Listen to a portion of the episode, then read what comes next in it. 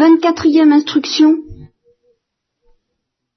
Alors, je vous avais dit que dans l'évangile, il y avait trois sortes de choses. Il y avait les béatitudes, enfin, le sermon sur la montagne, euh, que nous n'avons pas fini de, de, lire. Il y avait euh, le discours après la scène, c'est-à-dire juste avant la passion, avec les apôtres, celui où il a institué le, la messe et le sacerdoce, que nous n'avons pas lu du tout, dont nous reparlerons un jour. Et puis, tous les passages où il est question de la miséricorde. En fait, j'avais tout de même laissé de côté l'essentiel, le plus, le point culminant de l'évangile, ce sont tout de même les évangiles de la passion et de la résurrection. Alors, je vous ai demandé à tous, vous fais demander de lire un évangile à votre choix. Alors à ce moment-là, nous allons interrompre déjà l'enregistrement parce que je vais procéder une petite vérification d'usage, n'est-ce pas? Euh, Si tu veux arrêter. Donc vous avez lu euh, chacun ou chacune euh, à votre manière l'essentiel de l'évangile dont nous allons parler pendant un certain temps. Parce que quand on a compris ça, on a compris tout, on est chrétien. Même si on le comprend mal, il suffit de le comprendre un peu, mais il y a un minimum nécessaire pour être chrétien. Vous avez vu l'émission sur le Saint-Suaire, tout le monde l'a vu. Euh, cette émission est extrêmement importante parce qu'elle vous aide à soupçonner qu'il y a comme une preuve, non pas scientifique parce que ça n'existe pas, mais enfin disons très convaincante, sur des bases scientifiques, qu'il s'est passé quelque chose qui colle très bien avec les évangiles de la résurrection, conformément à la question posée par Alain Decaux à la fin de son, émission, euh, quand on arrache un linceul du visage et du corps de quelqu'un qui a eu de multiples blessures, où le sang a coulé d'une manière euh, pâteuse, en gelée de groseille, comme dit un des savants, si on arrache le linceul, on, brouille les empreintes, et la sueur encore plus. Or, de quelle manière ce linceul a-t-il été enlevé puisque rien n'a été brouillé, ni les empreintes de sueur, ni encore moins les taches de sang qui restent des taches de sang puisqu'on a fait l'analyse. Bien. Moi, je reconnais que euh, pendant longtemps, je n'ai pas attaché une grande importance aux Saint-Suaire en dehors, si ce n'est comme objet de dévotion, mais là, ça m'a paru quand même impressionnant.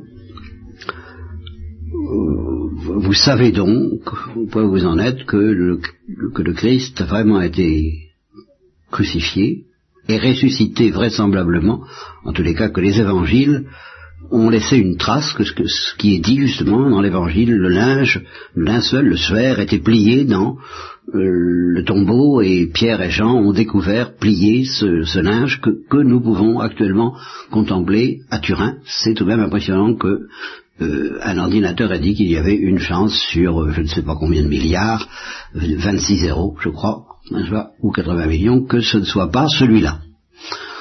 Euh, ce qui pratiquement équivaut pour quelqu'un de bonne foi, non pas pour un savant, mais pour quelqu'un de bonne foi, à administrer la preuve de la résurrection telle que les évangiles la racontent.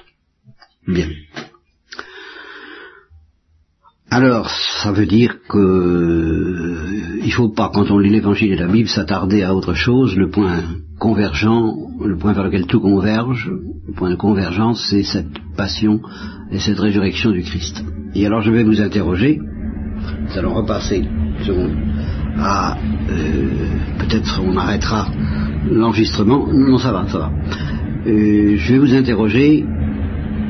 Le Christ a été crucifié. Pourquoi? Voilà. Alors, euh, on va faire un tour de table. Commençons par Doudou. Ah, Dominique, puisque tu... Pour avoir dit qu'il était le Fils de Dieu. Bien. Marie. Faire la volonté de son père et pour sauver les hommes. Marie, non. Pour nous racheter et pour accomplir les Écritures. Marie-Christine Pour nous racheter euh, par amour. Pour nous racheter par amour Bien. Alors, non pas parler. Il est dénommé Doudou.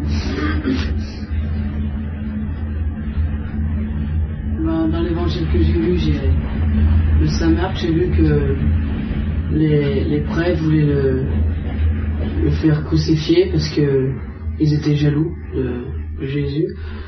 C'est vrai. Bien. Donc il a été crucifié à cause de la jalousie des prêtres. C'est pas, c'est pas faux. Il y a du vrai. Jean-Philippe. Ben, je pense que c'est, je- à mon avis, c'est pour racheter nos péchés. Bien.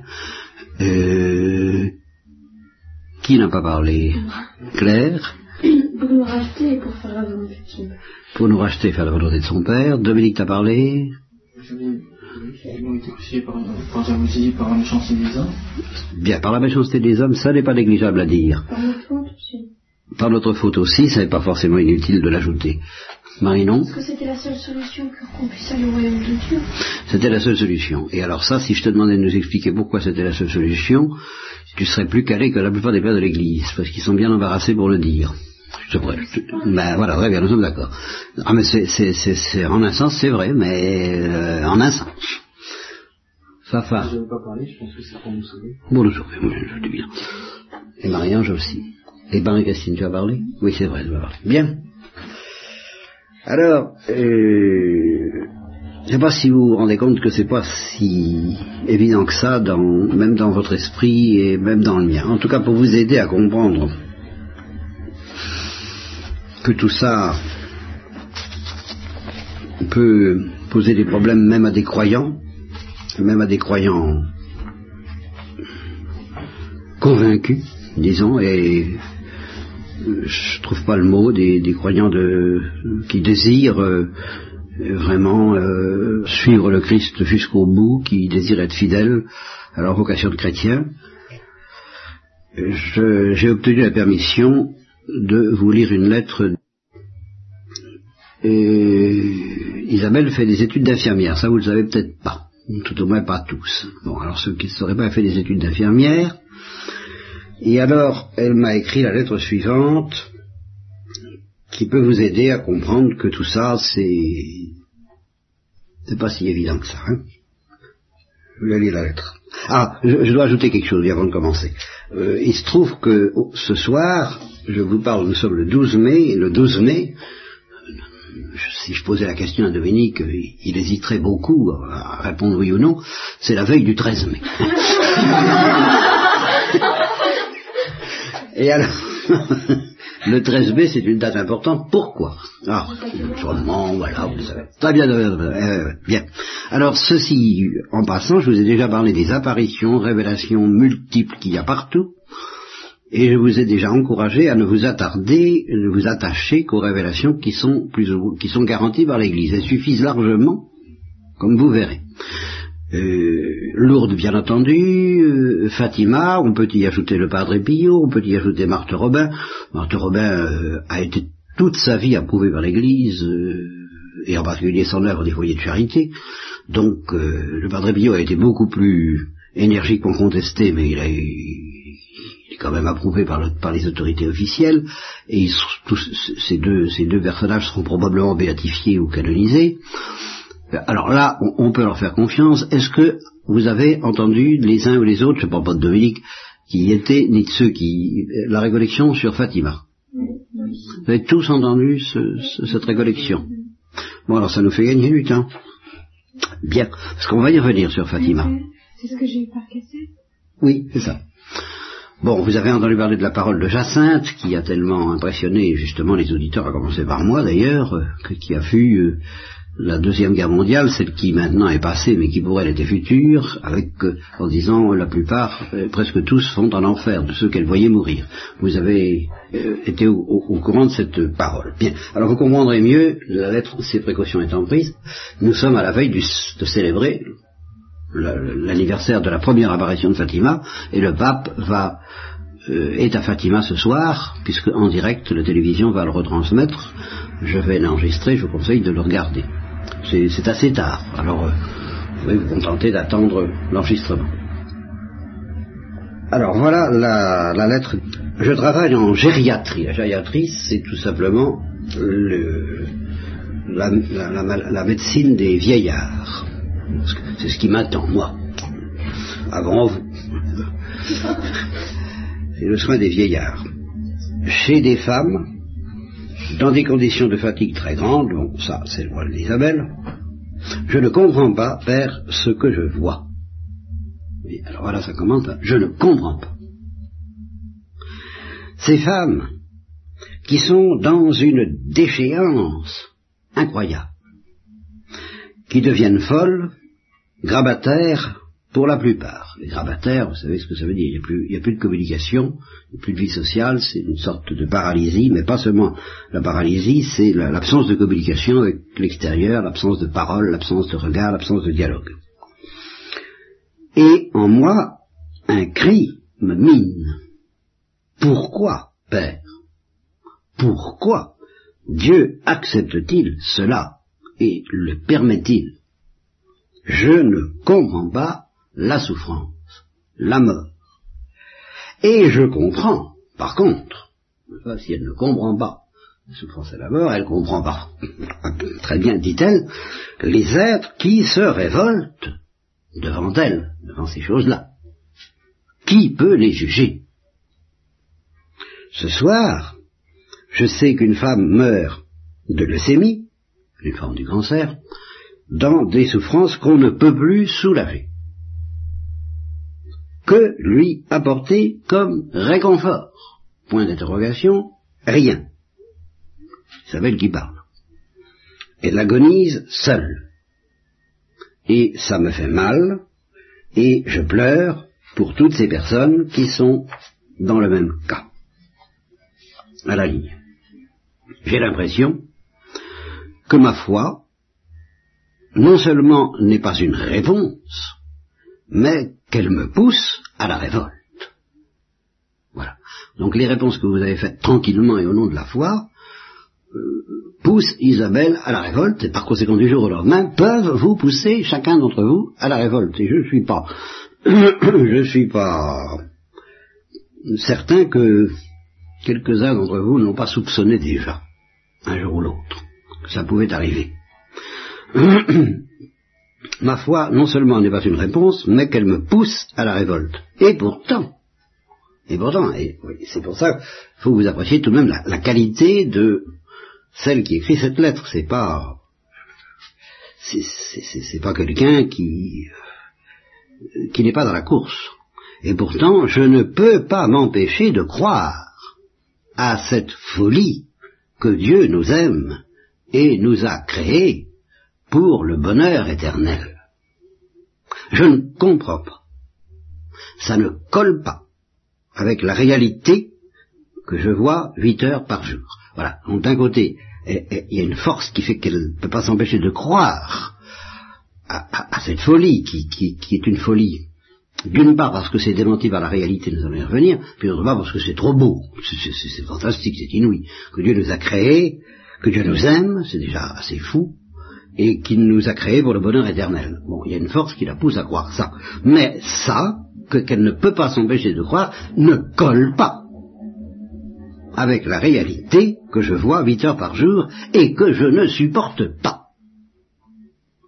La croix ne m'aide pas à accepter. Vous voyez, la croix dont nous venons de parler, la passion, le récit de la passion que je vous ai fait lire, eh bien elle l'a lu et ça ne l'aide pas à accepter.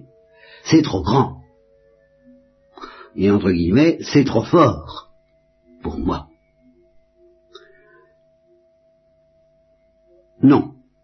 Et alors là, euh, ça va vous montrer que tout de même, celle qui parle euh, est quand même dans la main de Dieu, et que vous priez pour que le jour où vous serez éprouvé, vous puissiez au moins dire ce qu'elle dit.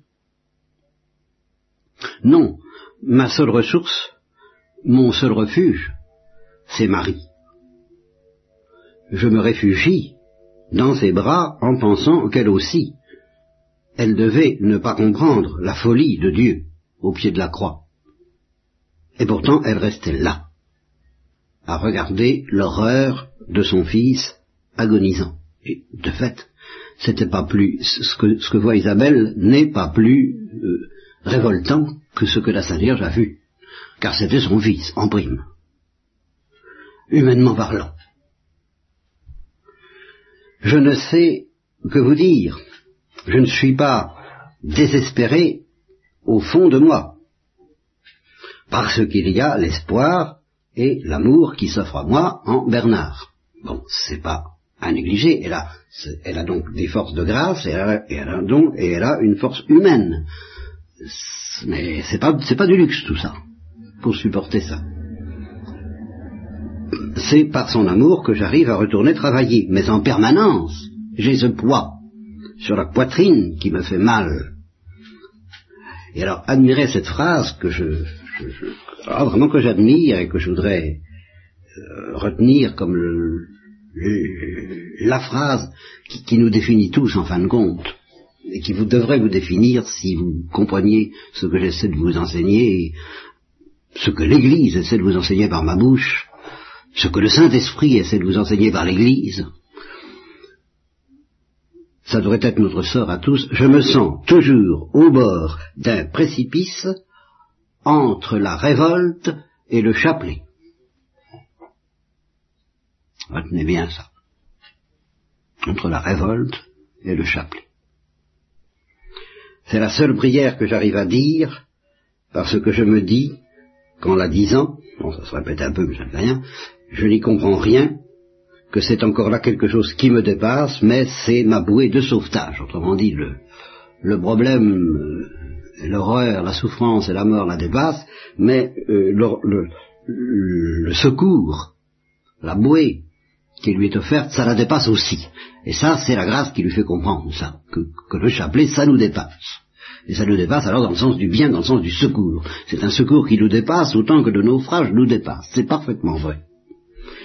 Quelque chose qui me dépasse, mais c'est ma bouée de sauvetage, la Sainte Vierge. Donc ce qui nous dépasse, c'est pas le chapelet, c'est la Sainte Vierge. Mais le chapelet, c'est bah, évidemment, le métropolitain qui nous relie en direct à la Sainte Vierge, pour lui demander son aide et pour aider ceux qui souffrent. N'empêche, euh, alors ça n'empêche, c'est moi qui le dis, mais c'est pour enchaîner avec la suite du paragraphe, cela. si Bernard n'était pas là, je n'aurais pas envie de vivre dans ce monde de souffrance et de mal. Mais Bernard est pour moi une preuve tangible. Voilà. Alors, si c'est pas celle-là, demandez-en une autre. Vous avez le, droit, en un sens, de demander pour autant que vous en avez besoin, et pour y croire mieux et plus que vous n'y croyez, une preuve tangible. Oui. Que l'amour existe. Voilà. Peut exister malgré tout. Que le bien est réel. En lui, pour lui, j'ai envie de me battre. Et d'accepter cette folie de vivre de me marier et de donner cette vie à d'autres.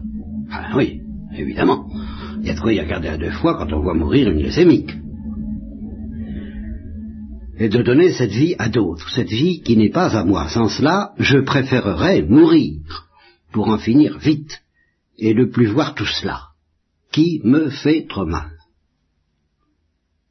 J'ai pourtant de plus en plus envie d'aller au ciel de voir Dieu face à face. Vous voyez ce dont je vous avais parlé euh, la première année de catéchisme, voir Dieu face à face. Euh, c'est pas de l'abstrait. Quelqu'un qui est plongé dans, dans, quelque chose de très concret euh, et de révoltant et qui cependant continue à avoir envie de voir Dieu face à face de plus en plus.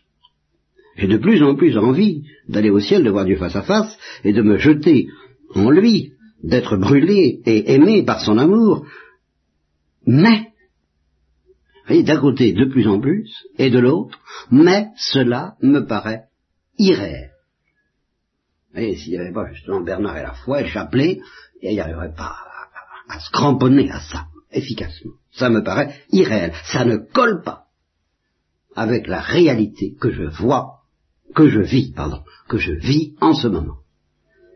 Si vous pouviez m'expliquer, alors je ne pas question que j'explique, mais ça, j'ai pas encore euh, eu le temps de m'expliquer avec elle, mais je ne lui expliquerai rien du tout. Au contraire, je me sers de sa lettre pour vous montrer que, que nous ne comprenons pas, car je ne comprends pas plus qu'elle. ça, alors là, et l'Église ne comprend pas. J'aurais des choses à dire, bien sûr j'aurais des choses à dire. Mais euh, les choses que je vais dire ne, ne font pas évacuer cette espèce d'écartèlement qui est notre condition à tous entre l'espérance et une obscurité très douloureuse qui s'appelle précisément la croix. Hein, vous comprenez ça Alors là, ça n'existe pas. Si on pouvait éviter cet écartèlement, ben on, évite, on évacuerait la croix et symbole dit qu'il n'en est pas question. Alors, il n'est pas question d'évacuer cette euh, contradiction apparente. Euh, il est question de vous apprendre à la vivre et, d'apprendre à la vivre comme la vit Isabelle en fin de compte. Euh, ce qu'elle ne sait peut-être pas encore, c'est à quel point ce qu'elle vit est exactement ce qu'il faut vivre être euh, comme entre deux précipices, la révolte et, le chapelet. C'est plus s'appuyer sur une preuve tangible de l'amour de Dieu que reçoit, qu'elle reçoit à travers Bernard, que des carmélites reçoivent à travers ce qu'on appelle les grâces de raison, et que Dieu est tout à fait prêt à vous donner aux uns et aux autres dans la mesure où vous en avez besoin. Ça, il n'y a aucun doute, et vous avez, et vous devez le demander. Parce qu'on ne peut pas s'en sortir sans ça. Et ça, c'est moi qui vous le dis, tout autant qu'Isabelle. Mais moyennant qu'on reçoit cette preuve tangible de l'amour de Dieu, moyennant qu'on est soutenu par la grâce pour désirer le ciel, eh bien, on n'échappe pas à cette impression euh, au niveau de la sensibilité que c'est irréel, que ça ne colle pas avec euh, les ténèbres qui nous entourent, et, c'est ça la croix. Mais c'est ça la croix. Et alors elle ajoute, c'est pour ça que je vous parlais de la révolution de Fatima, si vous pouviez m'expliquer pourquoi Dieu permet cela, et quel espoir avons-nous, s'il y a tant de monde en enfer que le dit Jacinthe de Fatima, c'est à devenir fou, je préfère ne pas regarder et me, tourner vers Marie sans comprendre. Eh bien, quelqu'un qui dit ça, c'est justement quelqu'un qui comprend. On commence à comprendre le jour où on comprend qu'on ne comprend pas, et que si on se met à regarder ces choses la croix du Christ et l'enseignement de l'Église et même l'espoir de la résurrection, et puis aussi le monde qui nous entoure, sans adopter cette attitude de se réfugier dans la Sainte Vierge en disant je ne comprends pas, ça me dépasse, eh bien on est perdu. En ce sens que si on ne fait pas ce que fait Isabelle, ou bien on cesse de regarder les gens, et alors on vit une foi euh, extrêmement cruelle, dure, abstraite, inhumaine, c'est pas ça du tout que la Sainte Vierge veut, ou bien on perd la foi. Et ça, ça arrive. Ou au moins l'espérance. Il n'y a qu'un seul espoir, c'est exactement ce qu'elle dit. Alors, aujourd'hui, vous voyez, moi je vous donne pas d'explication, au contraire. Je vous mets en face de l'énormité, parce que combien d'années vous séparent de l'âge d'Isabelle J'en sais rien, elle a quel âge d'Isabelle Qu'est-ce qui peut savoir ça Voilà. Dis-moi que... Bon, alors ça ne fait pas tellement loin. Donc là, voilà, déjà affronté à travers un monde que vous soupçonnez même si vous n'êtes pas affronté, euh, si vous n'êtes pas au contact du mal comme elle l'est, euh, vous, risquez de l'être un jour, à moins, à moins que vous refusiez de le savoir, à moins que vous décidiez, je ne veux pas le savoir je ne veux pas, je veux pas me laisser curlupiner par toutes ces histoires-là. Alors évidemment, si vous décidez ça, ça s'appelle endurcir son cœur. Et si vous endurcissez votre cœur, c'est même pas la peine d'ouvrir l'évangile, parce que il vaut mieux à ce moment-là euh, euh, ne pas prétendre avoir la foi. Car avoir la foi et endurcir son cœur, c'est presque pire que, que de dire je ne sais plus si j'ai la foi. Oui, c'est en ce sens-là que je suis un petit peu avec les modernes, hein, en disant qu'il y, a une manière traditionnaliste, euh, euh, solide, mais endurcie de croire qui n'est pas bonne. Alors si vous ne vous endurcissez pas, vous serez au contact avec euh, un jour ou l'autre avec le même désarroi, la même souffrance et la même obscurité qu'Isabelle et vous aurez les mêmes remèdes. Une preuve tangible de l'amour de Dieu si vous la demandez, et puis la Sainte Vierge, même si vous ne la demandez pas parce qu'elle est là, et que vous avez le moyen de la rejoindre, qui est le chapelet, ou plus précisément le rosaire, euh, dites-le tous les jours, tout au moins une dizaine c'est le strict minimum, et cinq dizaines c'est le maximum souhaitable. Voilà. C'est ma seule, c'est mon seul enseignement pour, pour aujourd'hui. Nous, nous reviendrons là-dessus. Je vous autorise tout à fait dans le privé d'ici le prochain catéchisme à me poser telle et telle question, ou, même en public si vous voulez me poser une question ce soir, mais ça. Oui, Marie, non? Franchement, c'est pas une question, mais ça me dépasse que, après ce qu'elle dit qu'elle puisse espérer, enfin je sais pas... Eh ben voilà. eh bien, il est bon que tu ne comprennes pas comment elle fait pour espérer. C'est bien, c'est exactement ça. C'est exactement ça. Et la, la réponse que je fais, c'est que si on pouvait comprendre le mécanisme de l'espérance chez ceux qui espèrent, ben c'est que l'espérance ne viendrait pas de Dieu. Parce que quand l'espérance vient de Dieu, c'est l'espérance est elle-même quelque chose de tellement mystérieux qu'on ne le comprend pas. Et moi-même, pourquoi est-ce que je ne désespère pas? Euh, Ça fait ça fait 30 ans, 40 ans, euh, ça fait depuis 1900, 1943 que je ne désespère pas. Eh bien, depuis 1943, je ne désespère pas, mais si tu me demandes pourquoi et comment expliquer comment je fais pour ne pas désespérer, je n'en sais rien. Je ne comprends pas pourquoi je ne désespère pas. Je le constate. Mais je ne comprends pas. Et c'est justement parce que ça colle avec l'enseignement de l'Église qui me dit, mais l'espérance est une force mystérieuse qui vient de Dieu et que nous ne comprenons pas. Ben voilà. Il y a une force en Isabelle, il y a une force en toi, mais tu ne le sais pas encore, qui fait que, alors qu'on devrait désespérer, humainement parlant, ben on ne désespère pas. Il y a tout de même la preuve tangible de l'amour de Dieu, qui, tout de même lui est donnée, je dois remarquer que ça compte. Et puis il y a la Sainte Vierge, et c'est la seule chose que je puisse te donner pour le moment, nous en, nous en reparlerons, mais c'est pour vous dire que cet objet de la foi de l'Évangile, l'Évangile n'est quand même pas une petite chose. Parce que tout de même, c'est une drôle de religion, et il n'en existe pas d'autre au monde que celle qui vous nous présente notre Dieu sous la forme d'un crucifié. C'est pas ordinaire. Et c'est tout de même ce que partout euh, dans, dans, une église qui se respecte, dans une église justement traditionnelle, c'est ce que partout on voit. On s'incline, on fait la génuflexion, on adore le crucifié et le crucifie. C'est tout de même pas ordinaire, c'est bizarre, ça fait morbide. Hein? Ben voyons. Alors évidemment, si on pouvait nous le présenter ressuscité, vous me direz, ça irait mieux. Mais d'accord, seulement, c'est justement tout ce que j'essaierai de vous expliquer petit à petit. C'est aussi difficile de supporter la gloire que de supporter la croix. Et c'est pour ça que le Christ a dit qu'il faut passer par la croix pour, entrer dans la gloire. D'abord lui et ensuite nous. C'est des choses pas très drôles que je vous dis, mais quand je constate qu'Isabelle y est déjà affrontée, je me dis, euh, il vaut mieux que vous soyez prévenus. D'ici deux ans, ou trois, ou quatre, plus tard, vous y serez affrontés à votre tour. Et si vous réussissez à ne pas perdre la foi et à ne pas endurcir votre cœur, ben vous serez dans le même état. Voilà. Que je vous souhaite, car je trouve que c'est un bon état, sans quoi je ne me serais pas permis de lire cette lettre.